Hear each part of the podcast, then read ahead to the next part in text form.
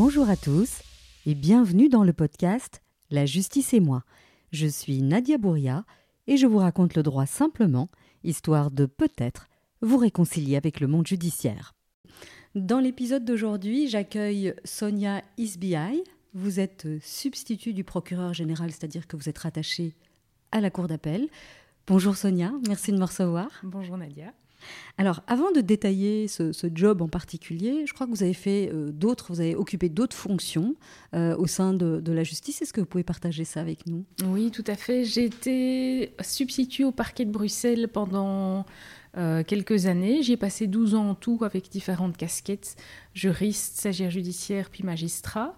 Ensuite, j'ai fait un passage au siège durant 7 ans au tribunal de police et maintenant je suis au parquet général de Bruxelles, section famille.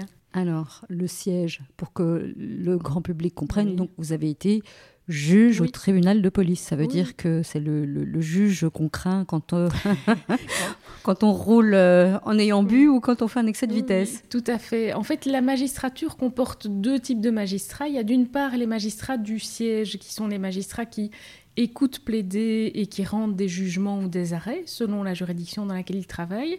Et il y a d'autre part les magistrats du ministère public qui ont un statut hybride, puisque d'une part ils sont officiers de police judiciaire et travaillent avec la police, et d'autre part ils sont magistrats. Donc ils vont à l'audience pour représenter la société et éclairer euh, les juridictions sur certains éléments, au pénal comme au civil. Mhm. Ben, euh, pour, euh, pour ceux que ça intéresse, ils peuvent aller écouter. Je pense que c'est le troisième épisode de cette saison 3. J'ai longuement interviewé à ce sujet Jean-Marc Meyer, qui est l'ancien procureur du roi, où il détaille vraiment toutes, les missions du parquet.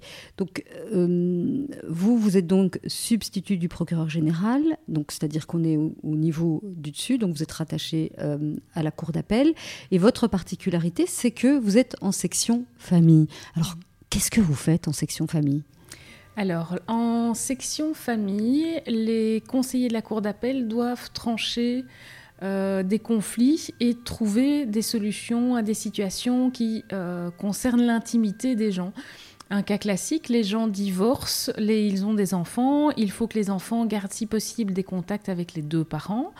Et parfois, quand les séparations se passent mal, il peut être intéressant que la Cour dispose d'informations que les parties ne vont peut-être pas euh, amener spontanément. Si un des enfants délinque, si un des parents a un casier judiciaire, euh, ou un, problème de toxicomanie, ou a eu une décompensation, une tentative de suicide, euh, si des, frères et sœurs ont déjà été placés sans être des enfants communs du couple, ce sont des choses qui peuvent être intéressantes comme éléments de décision, mais que les parties ne vont pas spécialement amener spontanément. Donc ça, je dirais que c'est une des premières missions du ministère public, c'est de faire le relais entre des informations qui existent au niveau pénal et que les parties ne vont peut-être pas euh, soulever au niveau des débats. Une des autres missions du ministère public, euh, c'est, et là on a géré la liberté de parole à l'audience que n'a pas un juge, puisqu'un juge doit rester euh, impartial jusqu'au moment où il rend son arrêt dans lequel il peut prendre position. Parfois, si une demande au civil est formulée mais qu'elle semble tout à fait déraisonnable vu euh, la situation de la famille, je peux euh, d'entrée de jeu, dès l'audience d'introduction, dire attention, ce n'est pas comme ça que ça se passe, ce n'est pas ce qui est prévu par la loi, ce n'est pas la jurisprudence habituelle. Il me semblerait intéressant d'envisager plutôt telle piste ou telle piste, euh, quitte à être un peu créatif par rapport aux demandes des parties. Ça, un juge ne peut pas le faire. Mhm. Quand on est au civil, il y a un principe qu'on appelle le principe dispositif qui fait que le juge est tenu par ce qui lui est amené, tandis que moi, je peux être un peu plus créative. Alors, vous, vous disiez à un instant euh, que vous, vous étiez là pour euh, éclairer le juge finalement sur des, choses, sur des éléments que les parties euh, n'ont peut-être pas amenés mhm. volontairement ou pas. Alors, comment est-ce que ça se matérialise? Comment est-ce que vous, vous vous retrouvez à une audience? Comment ça se passe? Alors, les audiences sont organisées à la Cour, comme dans toutes les juridictions, en fonction de la présence euh, du ministère public. Donc on doit être présent dans certaines affaires qui doivent nous être communiquées. Quand il y a des intérêts d'enfants en jeu, euh, si les gens déposent une requête au greffe, on est automatiquement avisé. Et donc je reçois la requête, je vérifie la situation judiciaire des parties, est-ce qu'il y a un casier judiciaire, est-ce qu'il y a déjà eu des problèmes au niveau euh, protectionnel. Souvent, c'est pas le cas, donc il est très fréquent que le ministère public n'ait rien à dire. Euh, et je vais à l'audience euh, en découvrant, en amenant, par exemple, soit un casier judiciaire, ou alors en ayant pris contact avec mon collègue du parquet jeunesse, si les enfants ont des difficultés particulières qui font que la police a dû intervenir, ou la justice au niveau protectionnel. Mhm. Euh, alors, pour que les gens comprennent vraiment bien, donc vous, vous, quand l'avocat d'une mhm. des parties, par exemple, dépose une requête en divorce et euh, qu'il y a des enfants et que un des avocats estime qui a peut-être des difficultés. On va prendre un exemple pour que ce soit plus clair. Que par exemple, monsieur est un consommateur mm. habituel de stupéfiants et que peut-être, si on lui confie les enfants une semaine sur deux, ils vont être en danger. Donc c'est dans sa requête que l'avocat de madame va dire warning, ici on a une situation problématique, il faut avertir le ministère public. Alors, quand il y a une question d'hébergement, toutes les requêtes sont envoyées au ministère public. D'accord. Et donc, si je vois dans la requête qu'il y a un élément d'inquiétude, je vais évidemment aller le vérifier. Alors, il y a une différence. Tout ce que les gens vivent dans leur vie privée n'est pas forcément connu des autorités. Donc parfois, euh, je prends, ben, si je reprends votre exemple, donc si euh, une, un parent dit euh, j'ai des craintes parce que l'autre est consommateur de stupéfiants, être consommateur de stupéfiants, c'est peut-être un, un, joint, une dose de cannabis qu'on a pris le samedi soir trois fois par an et il n'y a aucune trace. Ça peut aussi être un trafic de stupéfiants ou quelqu'un qui a déjà causé des accidents de la circulation en étant sous influence. Donc là, évidemment, selon ce qui a déjà été porté à la connaissance de la police, je vais pouvoir amener euh, plus ou moins d'éléments. Alors si on vient me dire qu'un parent euh, consomme de la drogue, ben, on ne va pas spécialement euh, faire des investigations, mais par contre, je pourrais dire à l'audience, vous entendez l'inquiétude du papa ou de la maman, seriez-vous d'accord d'amener les résultats d'une prise de sang? Euh, ça, c'est quelque chose que le, ministère public va pouvoir suggérer. C'est aussi quelque chose que le juge pourrait demander via un jugement. Donc ça, ce sont euh, des pistes. Parfois, les inquiétudes sont beaucoup plus concrètes. On a une séparation, c'est difficile économiquement pour tout le monde. Et un des parents, bon, en général, tout de suite après la séparation, les parents ne se parlent plus trop ou les tensions sont vives. Euh, et on dit, ben voilà, il n'a pas beaucoup d'argent et je ne sais pas ce qu'il a été loué comme logement. J'ai peur que les enfants euh, soient entassés euh, dans, dans, le salon, n'aient pas leur chambre, ou bien il y a peut-être peut des grands chiens qui font peur ou un souci d'allergie ou d'hygiène. Dans certains cas, je propose qu'on aille faire une enquête pour vérifier les conditions de logement de la personne.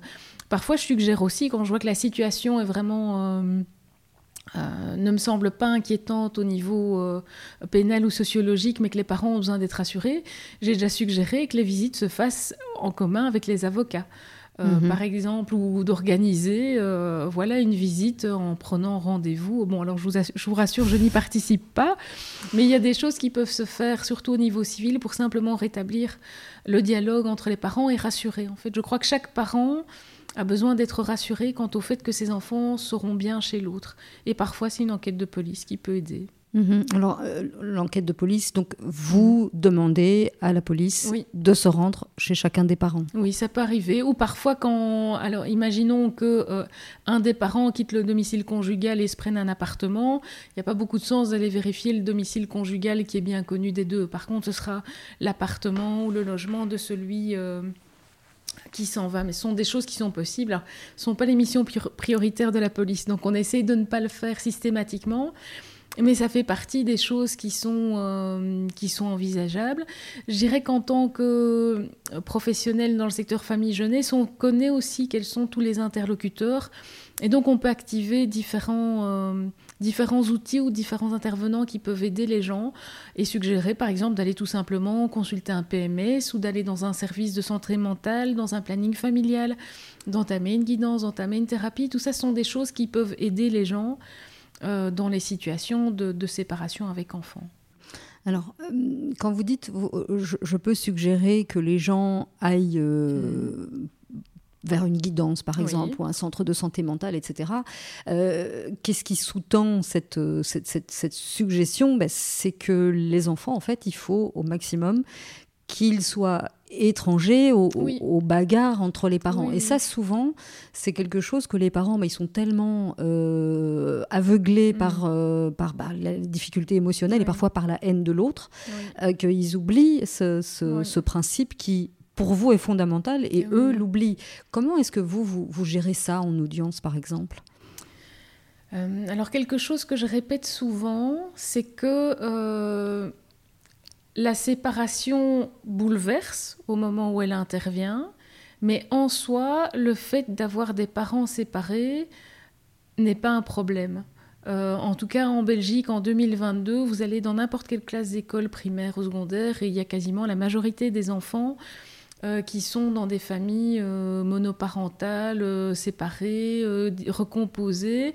C'est quelque chose qui est devenu la norme et je crois que pas mal d'enfants vivent très bien avec ça. Par contre, ce qui est toujours une plaie ouverte, euh, c'est d'avoir des parents qui se disputent.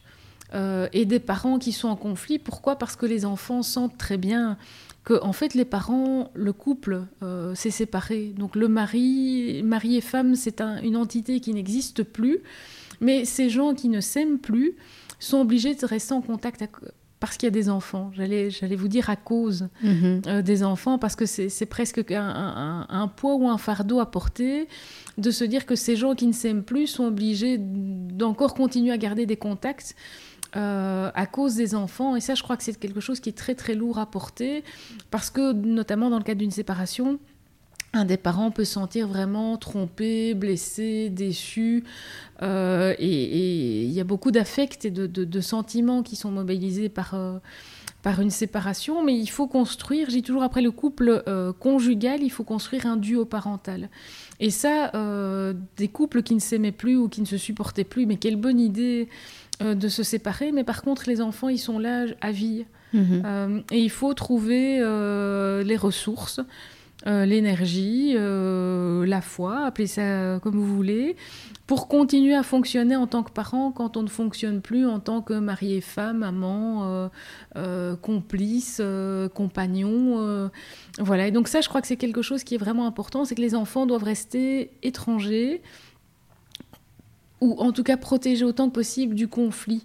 parce que sinon, eux vont tomber dans un conflit qui sera de loyauté, voire dans un conflit de sécurité avec euh, énormément de conséquences négatives au niveau de leur développement personnel, de leur santé mentale, de leur capacité à sociabiliser.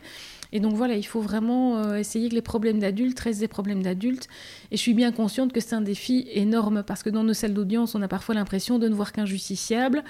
Mais derrière le justiciable, il va de soi qu'il y a euh, un collègue, euh, une sœur, une belle-fille. Euh, voilà, les gens ont plein de casquettes et plein de soucis à gérer dans le cadre d'une séparation. Et donner la priorité à l'enfant, je crois que c'est quelque chose qui, qui peut être compliqué dans les moments difficiles. Et, et, voilà, je crois qu'il faut que tous les professionnels impliqués là-dedans se mobilisent, tant au barreau qu'au niveau de la magistrature. Euh, on ne gagne rien à faire euh, des procédures et des combats. Il faut chercher des solutions, qui qu'on soit. Euh, parents divorcés, avocats, substituts, juges. Il faut essayer de construire et de regarder vers l'avenir, parce que les enfants, ils regardent vers l'avenir, ils ne regardent pas vers le passé. Mhm. Alors, vous parliez de, conflits de loyauté. ça, je, renvoie vers l'interview de Bruno Humbeck, qui est pédopsie, je pense, euh, et qui, et qui l'explique bien. Mais lui, il a, il a même développé la théorie d'auto-aliénation. C'est-à-dire que euh, l'enfant va euh, prendre fait et cause pour le parent qu'il considère le, le, plus malheureux, le plus triste. Et donc avec parfois des conséquences de mères qui viennent voir le juge en disant mais mon enfant veut plus aller voir, veut plus aller chez son père, alors qu'en réalité il n'y a pas de, de a, priori il n'y a pas de difficulté chez le père. C'est juste que l'enfant, euh, il est tellement pris dans l'émotionnel d'un des deux parents euh, qu'il il fait un choix euh, finalement bah, qui lui semble plus cohérent mais qui ne l'est pas vraiment, pas dans ah son intérêt. Comment vous, en tant que substitut, vous vous, vous, positionnez par rapport à ce, genre de, de difficultés? Est-ce que vous vous en rendez compte déjà? Ah oui, oui, mais ça je, ça, je suis intimement persuadée que dans, dans, la communication, il y a tout ce qui se dit verbalement et il y a aussi tout ce qui se perçoit euh, non verbalement et, je pense qu'on communique euh, avec euh, chaque centimètre carré de notre corps, même les gens qu'on rencontre de façon parfois fortuite à une réunion ou dans une salle d'audience. Mais alors imaginez ce qu'est la communication non verbale entre un parent déçu, trompé, triste, malheureux, en colère, parce que tout ça sont des choses qu'on peut vivre dans le cadre d'une séparation, et qui se retrouve à côté de lui avec un tout petit. Parfois, c'est un enfant qui n'est même pas encore né, qui doit absorber, entre guillemets, cette toutes ces difficultés, ou un jeune enfant euh, qui sent que voilà, on est triste, on est énervé, on est inquiet, on déménage rapidement pour aller dans un endroit qu'on n'a pas vraiment choisi. Donc je crois effectivement que les enfants absorbent entre guillemets euh, plein de choses et peuvent effectivement dans certains cas ne pas s'autoriser à aimer un parent. Mais je crois que ça peut aussi être beaucoup plus subtil. Il y a le conflit de loyauté où l'enfant va peut-être être, euh, porté à aller vers le plus triste. Mhm. Mais moi, j'ai aussi peur des conflits de sécurité, où l'enfant peut être porté à aller vers le plus fort. Euh, ce qui veut dire que dans certains cas de maltraitance, de violence physique ou psychologique avérée, vous avez d'un côté, c'est surtout dans le cadre de, couples qui ne sont pas encore séparés, mhm. vous avez d'un côté un parent je veux dire agresseur, et mhm. de l'autre côté, un parent agressé. Et si l'enfant vit au quotidien dans cette ambiance-là, le risque est grand, selon moi, qu'il choisisse d'aller du côté agresseur, simplement par un réflexe de survie. D'accord. Et donc je pense effectivement que quand ça se passe mal entre les parents, que les parents soient encore ensemble ou déjà séparés, c'est toujours un grand danger pour la santé mentale de l'enfant. Euh, ce qui serait, s'il nous en fallait encore une, une bonne raison pour rester courtois en toutes circonstances. Mais alors, ma question, c'était, mais comment vous, en tant que substitut, puisque vous êtes amené à donner un avis au mhm. juge, euh, celui de, la société, donc euh, l'intérêt de l'enfant, est-ce que mhm. son intérêt, c'est d'aller une semaine sur deux chez papa et maman, c'est plutôt d'être chez maman vu son âge, etc. Comment est-ce que vous appréhendez ces situations où, vous l'expliquiez un instant, il y a le conflit de sécurité, ou un conflit de loyauté. Comment est-ce que vous faites la part des choses? Parce que j'ai l'impression que parfois c'est compliqué à les diagnostiquer, si ah je peux utiliser un terme médical ah, mais Écoutez, je pense que si c'était facile, euh, ça se ferait sans moi. Euh, et, oui, alors c'est... Euh, je dirais par rapport aux balises, le législateur est très clair. Par, quand il y a une séparation maintenant, la règle, c'est l'hébergement mhm. égalitaire. Et donc un enfant a besoin de ses deux parents. Euh, et donc, il n'y a pas de raison qu'un enfant soit plus chez l'un que chez l'autre. Il faut aussi sortir. Euh, je rappelle que les, parents peuvent être deux messieurs ou deux mesdames. Aussi. Euh, et qu'on n'est pas. Il faut sortir un peu de l'hétéronormativité où un enfant, ça veut dire qu'on a un papa, une maman et que tout le monde vit sous le même toit. Et vous avez aussi la coparentalité des gens qui ont un projet d'enfant sans avoir jamais constitué un couple amoureux dans le sens classique du terme. Euh, et donc on a tout d'abord les balises du législateur qui dit bah, la règle c'est un hébergement égalitaire. Tous les hébergements sont alternés à partir du moment où on va chez l'un ou chez l'autre, mais quand c'est moitié du temps chez papa et moitié du temps, enfin chez un parent et moitié du temps chez l'autre, c'est un égalitaire.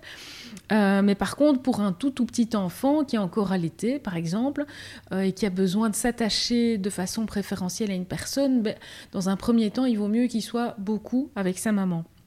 Ce qui ne veut pas dire que euh, l'autre parent, que ce soit un père ou une co-mère, euh, doit disparaître, mais ça va être des contacts de quelques heures, sans nuitée, une première prise de contact. Et puis, je dirais qu'il y a un, calendrier, entre guillemets, d'évolution qui suit l'âge de l'enfant et son développement. Si tout se passe bien, et c'est quand même, euh, je pense, le plus important pour un enfant, c'est que les choses se fassent dans la continuité, avec de la progressivité et de la confiance entre les deux adultes qui s'occupent de lui de façon... Euh, préférentielle. Si tout se passe bien, on va passer de quelques heures à plusieurs fois quelques heures. Et puis on va ajouter une nuitée, et puis on va, ça va devenir un week-end, et puis ça va devenir éventuellement euh, un, 5-7. Et donc, je dirais que, voilà, à partir un tout petit bébé euh, qui sort de la maternité, il vaut mieux qu'il soit sécurisé au niveau de la permanence, de la présence, des odeurs. Puis il y a aussi la nécessité d'un congé de maternité. Je veux dire, mhm. on n'est pas encore, malheureusement, à la période où les papas auront autant de congés que les mamans quand un enfant paraît. Et donc on a d'abord ce, premier guide qui est celui de la loi, et ensuite on a toutes les informations qui nous parviennent euh, ben, via euh, les, témoignages qu'apportent les parents dans le cadre d'une séparation, via les pièces dont on peut avoir connaissance, via la police euh, via les éventuelles condamnations qu'aura un des deux pour des faits d'alcoolisme, de stupéfiants, euh, d'agression physique éventuellement envers des personnes vulnérables. Et on se, fait euh, une image à partir de tout ça, et puis on rencontre les gens en audience, on voit comment ils se positionnent, comment ils réagissent aussi à nos, suggestions, nos interactions. Et puis je dirais, je n'ai, moi j'ai pas la vérité.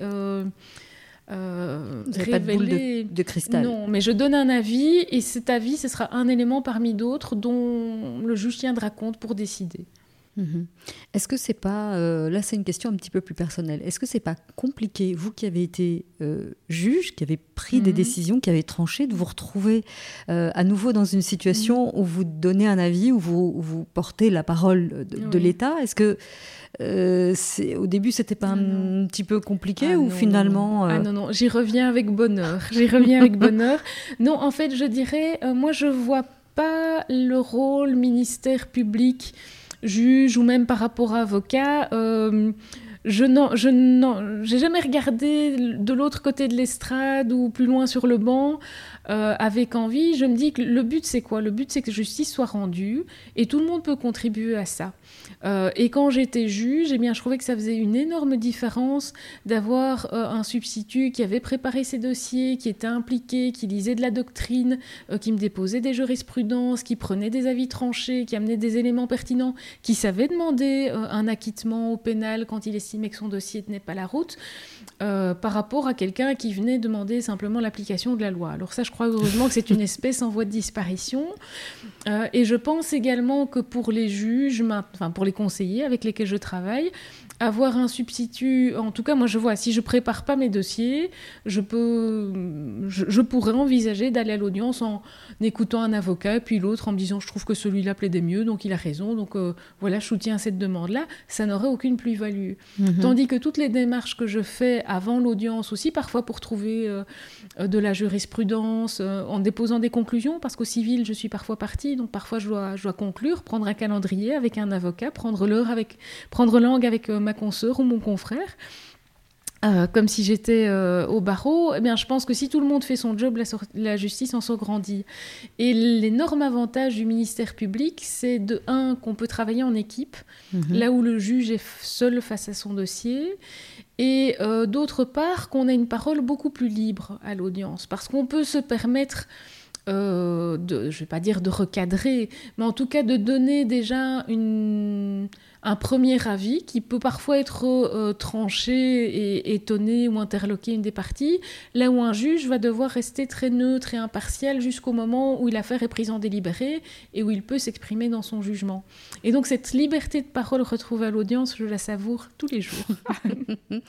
Euh, très bien. On va, on va revenir euh, donc à votre rôle. Donc David, vous, vous, avez expliqué il y a un instant mhm. que vous alliez chercher de la jurisprudence, vous alliez chercher de la doctrine quand mm. c'était nécessaire. Est-ce que vous pouvez expliquer euh, ben, aux personnes qui nous écoutent ce mm. que c'est et qu'est-ce que ça représente comme travail? Qu'est-ce que, qu'est-ce que vous faites euh, concrètement?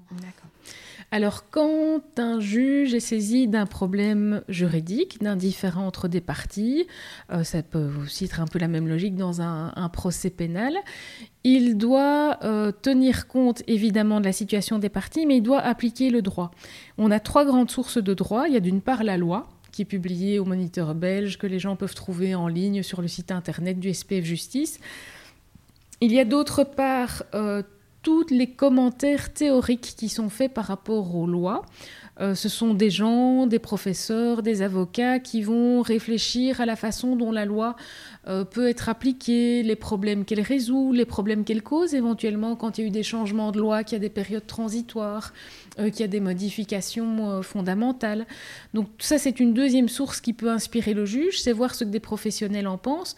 Et si on est dans le cadre du conflit de la séparation, les professionnels, ça peut aussi être des pédopsychiatres, des psychanalystes, des pédagogues, euh, des, psychomotriciens, des gens qui ont un, regard euh, particulier sur l'enfance. Et il y a une troisième source qui peut aider le juge à prendre sa décision, c'est la jurisprudence. Alors la jurisprudence, ce sont toutes les décisions qui ont été prises par d'autres euh, juridictions, d'autres tribunaux, d'autres cours en Belgique pour appliquer la même loi à des situations comparables.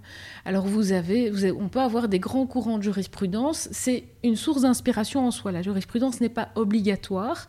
Le juge ne doit pas s'y conformer, mais elle participe à une certaine sécurité juridique, parce que ça veut dire que la plupart des juges confrontés à ce type de situation-là, avec ces règles-là et dans ce contexte-là, ont abouti vers cette solution-là. Et donc, je dirais que ce sont des, éléments qui sont chaque fois euh, pris en considération. Alors, il va de soi que euh, la loi, elle peut être modifiée, la doctrine, elle est parfois divisée. Vous avez des tenants s'il y a un débat, certains courants de, doctrine vont mhm. aller dans une analyse, d'autres vont soutenir un point de vue opposé.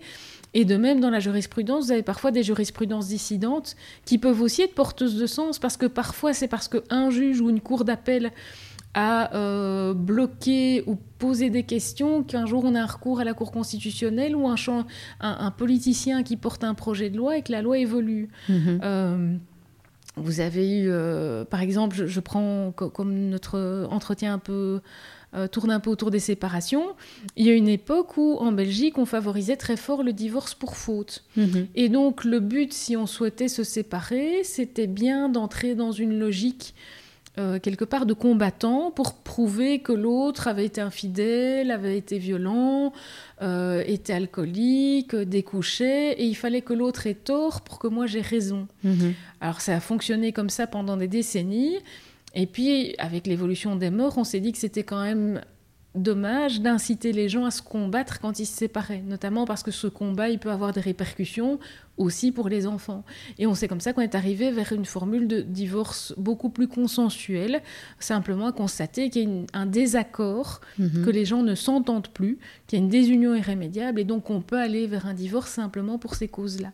Donc voilà, parfois la jurisprudence, le, législateur a beaucoup évolué dans les matières relatives aux personnes ces dernières décennies. Hein. Mhm. Et donc ma question c'était comment, comment est-ce que vous, vous, travaillez? Donc euh, est-ce que c'est dans, dans, les dossiers les plus problématiques ou systématiquement vous allez consulter euh, la jurisprudence ou comment est-ce que dans la pratique vous travaillez?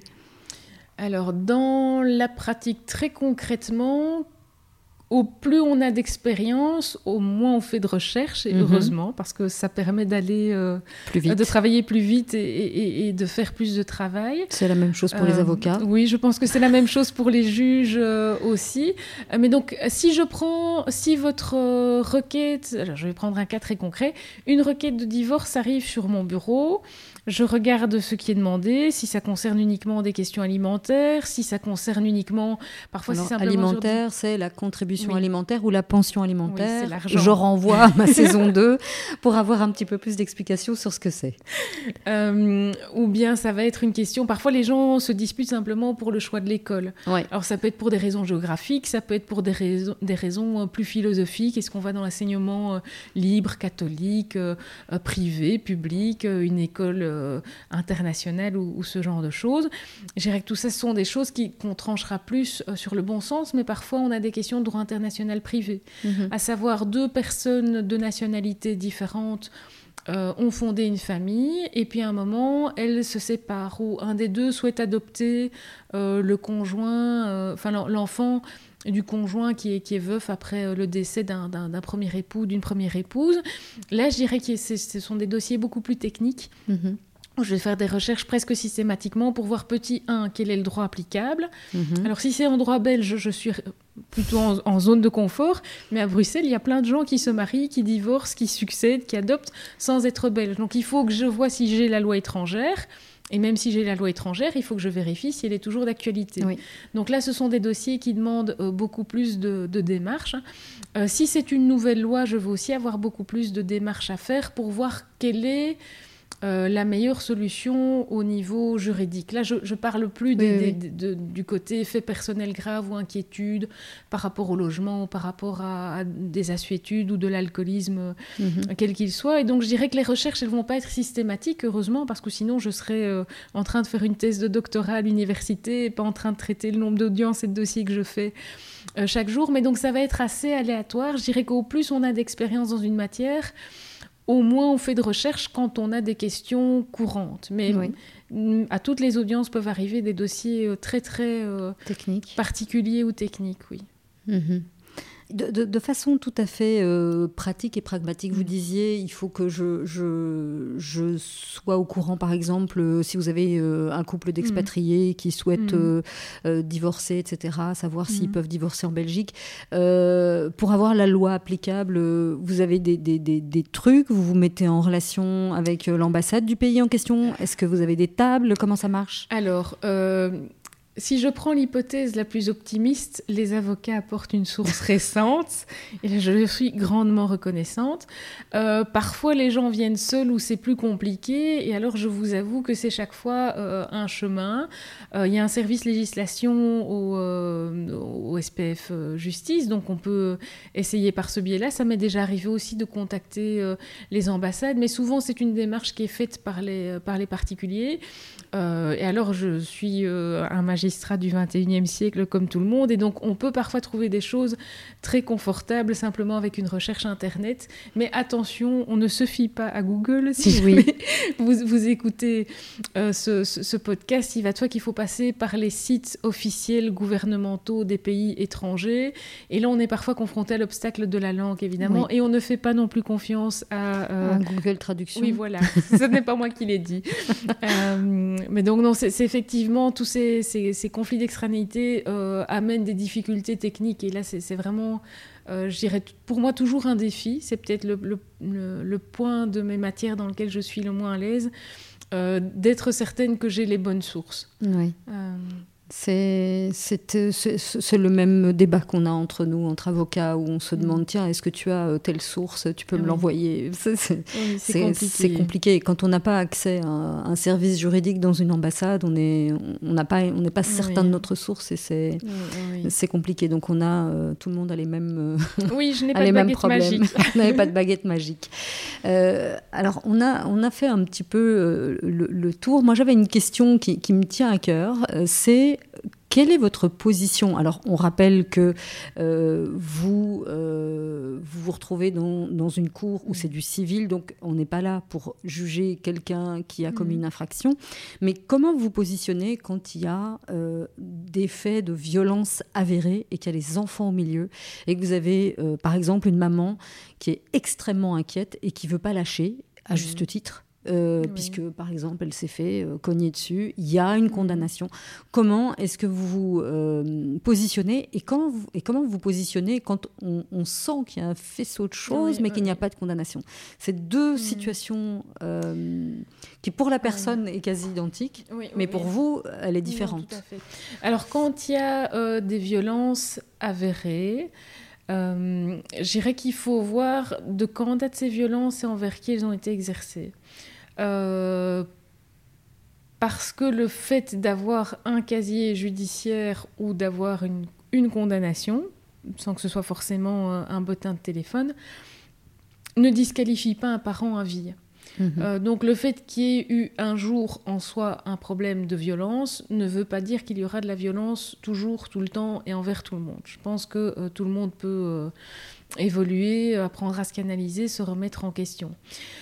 si j'ai l'impression que les violences, c'est ici, maintenant, envers les enfants et ou euh, l'autre parent, alors là je dirais qu'on bascule du civil vers le protectionnel. Donc il y a deux aspects à la justice qui concernent les familles. Il y a d'une part le volet civil et c'est quand tout va bien mais simplement on n'arrive pas à trouver un accord, des modalités, un bon fonctionnement sur euh, où est-ce que les enfants vont dormir la nuit du vendredi au samedi, dans quelle école ils vont aller, est-ce qu'ils vont faire plutôt euh, du tennis ou du basket. Ça, je dirais que c'est du civil. Mais si on a vraiment des inquiétudes de, maltraitance, qu'elles soient euh, psychologiques, physiques euh, ou sexuelles, alors là, on bascule vers le protectionnel. On n'est plus devant un tribunal de la famille, mais devant un tribunal de la jeunesse, qui peut prendre toutes les mesures utiles de protection, euh, par exemple, en plaçant les enfants, si l'autre parent n'est pas à même d'assurer leur protection, euh, par exemple en euh, faisant une interdiction de contact au mhm. parent qui a été violent. Et donc là, je dirais qu'on a des outils. qui, peuvent vraiment instaurer une, une un cadre juridique protecteur mhm. autour de la famille. Et comment, comment ça se, le, le, le basculement se fait? Alors, en général, c'est parce qu'il y a une intervention de la police. Donc, si un parent est frappé en présence des enfants, s'il y a une plainte, il y a toujours une, copie qui part au parquet jeunesse, qui vérifie la situation. Parfois, c'était une dispute euh, ponctuelle, ça a été spectaculaire, mais ce n'était que des mots. Euh, et revenu à de meilleurs sentiments, la situation se déconfle toute seule. C'est pas parce que la police est intervenue une fois que de, ce sera d'office. Euh, le champ de bataille pour les décennies qui viennent. Mais si la situation euh, est vraiment inquiétante, alors je dirais que l'information euh, passe directement. Si moi je perçois des éléments d'inquiétude à l'audience, euh, une pièce déposée par un avocat, euh, une attestation de la directrice d'école qui dit qu'elle a vu l'enfant terrorisé euh, se cacher dans les toilettes le jour où tel parent devait venir le chercher.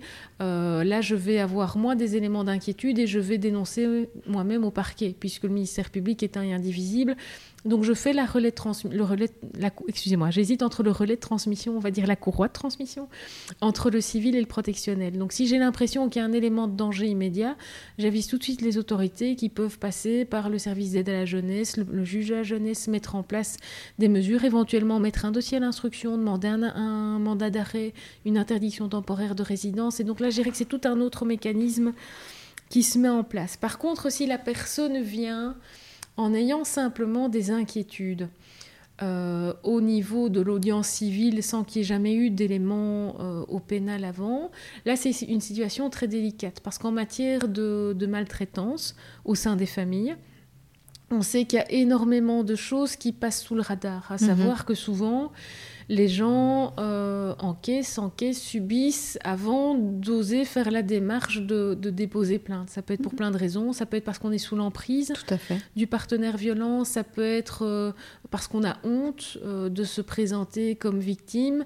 Euh, ça peut être parce qu'on sait qu'on n'a pas l'indépendance économique et donc qu'on préfère renoncer à sa liberté et son bien-être mental euh, pour garder un toit au-dessus de sa tête et pour le bien-être. On se dit parfois que c'est pour le bien-être des enfants, pour leur sécurité. Là, c'est beaucoup plus euh, diffus et je dirais alors qu'il faut vraiment un travail qui, qui, peut difficilement être fait par le substitut à l'audience, mhm. mais qui doit être mis en place par, euh, par les intervenants sociaux, par l'avocat qui est le premier conseil euh, des parties en disant mais écoutez, là si vraiment vous avez des éléments d'inquiétude, est-ce que ça ne vaudrait pas la peine de... Euh, parfois le premier pas c'est simplement de chercher une aide psychologique pour mhm. s'autoriser à se dire que non, ce qu'on vit n'est pas normal et qu'on devrait, euh, alors pour certains c'est déposer plainte, pour d'autres c'est simplement partir, ou avoir une discussion franche avec son, partenaire ou sa partenaire en disant je ne peux plus accepter ce qui se passe entre nous maintenant, mhm. et qu'est-ce qu'on va faire pour que ça ne se passe plus ou que ça se passe euh, autrement quand on a un conflit. Et donc là, je dirais que c'est quelque chose qui est beaucoup plus... Euh, mais je crois qu'on sort du volet euh, judiciaire et que c'est un cheminement personnel à faire, en tout cas au niveau du parquet. Tant qu'il n'y a pas eu d'intervention de la police, ben, je n'ai pas de caméra dans tous les foyers. Heureusement, on n'est pas encore dans le Big Brother. Et donc, on doit travailler avec ce qu'apportent les personnes. Oui. Et donc le, conseil à donner à ces personnes, c'est de, vraiment de, sortir de leur coquille et de s'entourer pour avoir un, dossier le plus complet possible quand ils arrivent à l'audience, pour que le, juge puisse, euh, puisse avoir une, vision euh, globale de la situation. Oui, oui, tout à fait. Et, euh, je dirais que parfois, il y a des interventions policières qui ne débouchent pas sur des plaintes, et ça, c'est aussi très éclairant. Quand une personne, à un moment, appelle au secours, mais que quand les services de secours interviennent et disent non, non, euh, finalement tout va bien, ou bien les policiers arrivent et constatent que ben non, ça va pas bien du tout parce qu'il y a des meubles cassés, euh, les voisins sont tous à la fenêtre, euh, le chien hurle à la mort, les gamins sont en pleurs, ils actent tout ça et puis la personne refuse d'être entendue comme victime, ça peut être quelque chose de très éclairant. Euh, aussi le fait d'avoir été consulté euh, des centres euh, en matière de, de prévention du suicide, des centres de santé mentale, tout ça sont des choses qui, même si la personne n'a pas fait la démarche d'aller vers la police, qui peuvent être à un moment déposées et qui peuvent objectiver en tout cas un mal-être. Pas Mhm. forcément une infraction qui va déboucher sur une enquête, un procès, une condamnation, mais ça peut objectiver euh, Une situation. oui, des difficultés au sein d'une famille qui peuvent être des éléments d'inquiétude euh, pour le parquet, pour le juge, euh, pour le tribunal, pour la cour. Ben, je pense qu'on a fait le tour. Est-ce qu'il y a des, des choses que vous auriez voulu nous dire sur, euh, sur euh, ce métier qu'on n'aurait pas abordé? Ça va, j'ai Euh, l'impression qu'on a, on a bien fait le tour. On a bien. Non, Non euh, non, par rapport au métier, euh, je dirais engagez-vous, voilà, s'il y a quel- Parce que dans la justice, on est, on est quand même en sous-effectif et souvent quand on entend parler des magistrats, euh, c'est pour euh, se plaindre de l'arriéré, des difficultés de travail, de la charge, du manque de flexibilité qu'a la profession. Mais d'un autre côté, je trouve que c'est un tellement beau métier que voilà, si euh, ça vaut la peine d'y réfléchir. Donc voilà, si jamais vous êtes au barreau ou euh, étudiant en droit et que vous vous posez des questions, essayez de rencontrer des magistrats. Venez aux journées de la magistrature, il y a quand même des choses euh, très très belles à faire pendant toute une carrière là où je suis. Voilà, bonne route à vous. Merci Sonia. Merci d'avoir écouté cet épisode jusqu'au bout. Je vous le répéterai à chaque fois, mais c'est important pour moi de faire connaître ce podcast qui a une vocation euh, d'information et d'éducation. Alors partagez-le autour de vous et n'hésitez pas à poser vos questions ou à suggérer un invité. Et moi je vous dis à la semaine prochaine.